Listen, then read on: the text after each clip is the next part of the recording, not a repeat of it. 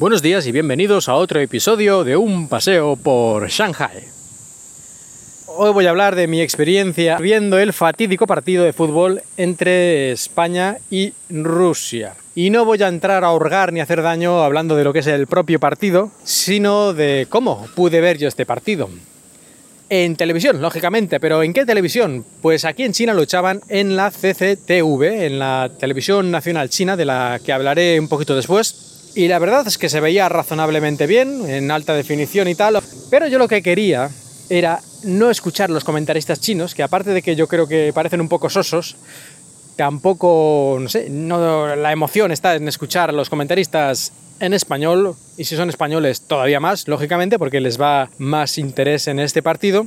Y lo que pensé es poner la radio, la radio por internet, porque claro, aquí la radio convencional no me llega desde España, y estuve probando varias cadenas de radio españolas, como pueden ser pues la Onda Cero, la cadena Ser, mm, incluso la cadena Cope y algunas más. Y ninguna de ellas se podía escuchar en China. Todas decían que era por derechos de autor, derechos del mundial, que no se podía escuchar fuera de España. Así que, a pesar de utilizar VPNs, a pesar de mil triquiñuelas, no pude escuchar el partido en español y me tuve que aguantar escuchando a los sosos comentaristas chinos que a lo mejor lo hace muy bien, pero a mí personalmente pues no me, no me llenaba ni me daba la emoción necesaria. Pero sí, aquí en China, aparte de este caso, que es en principio por derechos de autor, es cierto que muchas de las radios extranjeras a veces también están bloqueadas, no todas, pero sí que hay algunas que sí, y aplicaciones como la muy famosa TuneIn o TuneIn, que es una aplicación de radios, que puedes escuchar cientos o miles de radios alrededor del mundo en esta aplicación, directamente cuando utilizas la aplicación en China, lo que hace es que solo te muestra las radios chinas. Tú ya puedes venir con tu aplicación instalada desde donde tú quieras, desde España, que cuando llegas a China solo te salen las radios chinas yo ya no sé qué decir al respecto. Yo creo que ya habla la situación por sí misma, el absurdo de, de todo esto. Por estas cosas me quedé sin ver el partido en condiciones. Al final, no sé muy bien ni cómo, sí que logré escuchar algo de, una de estas radios con esta VPN al final conectado a un servidor en España y, tardando 10 o 12 intentos en conseguirlo, al final sí que logré escuchar algo los últimos 15-20 minutos, pero la señal, ya esto ya no sé de quién era culpa, es que siempre es así, iba como un minuto retrasada, es decir, cuando ocurría algo en la pantalla, un minuto después hablaban de ello en la retransmisión, así que hombre, daban vientillo, porque al fin y al cabo en estos partidos la mayor parte del tiempo es pasa el balón a uno, pasa el balón a otro, y eso casi da igual que lo digan un minuto antes que un minuto después. Daban vientillo, pero claro, cuando pasaban cosas importantes, era bastante kafkiana la situación. Y volviendo ahora a la CCTV que he mencionado antes, esta cadena nacional de televisión china significa China Central Television, la televisión central china, y a mí siempre me ha hecho mucha gracia su nombre, estas siglas, porque corresponden también con las siglas en inglés de Closed Circuit Television, es decir, circuito cerrado de televisión. Lo que se utilizan las cámaras de vigilancia que se utilizan en una tienda o en una empresa para vigilar lo que ocurre. Así que, no sé, un poco. No, no está falto de ironía, ¿no? Que la televisión en China se llame CCTV.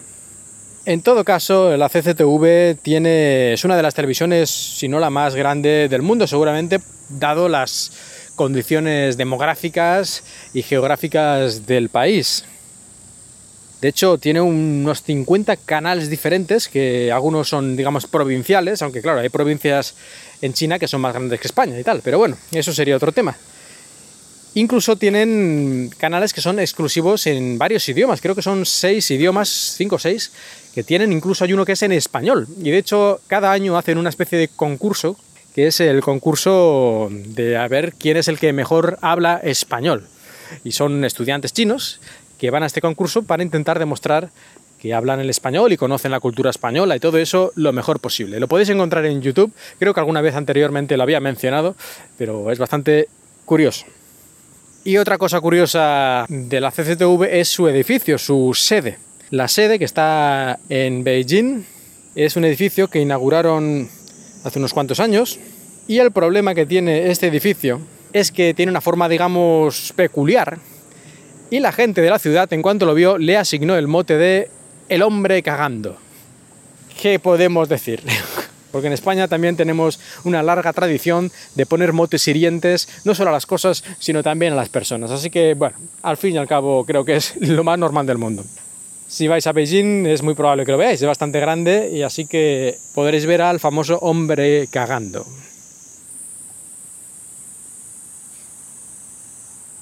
Huelga decir que la CCTV es portavoz del gobierno, básicamente, y que todo lo que digan pues es lo que piensa y lo que quiere decir el gobierno de China. Esto creo que es bastante obvio. Lo más triste no es que esto sea así, sino que esto es así también en otros países no tan lejanos de los nuestros. Pues hasta aquí eh, el episodio de hoy, otro episodio entre el calor y las cigarras. Espero que os haya gustado y que hayáis disfrutado de este paseo por Shanghai.